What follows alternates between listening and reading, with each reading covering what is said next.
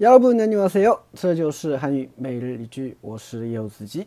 今天想跟大家一起分享的句子是这个：혼자사니까작아도괜찮아 요。 혼자사니까작아도괜찮아 요。 혼자사니까작아도괜찮아 요。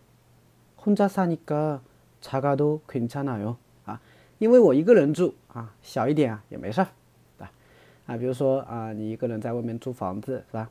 我朋友到你家是吧？一看，哎，你这个你家怎么这么小啊？啊，这个时候你就可以说了，哎呀，因为我一个人住嘛，所以小点也没事儿。对，혼자사니까작아도괜찮아 요， 对吧？你就可以这样去说。简单分析一下，首先혼자啊，独自一个人。혼자살다啊，살다呢是生活或住的意思。那么原句当中啊，사니까是因为啊这个里尔脱落了。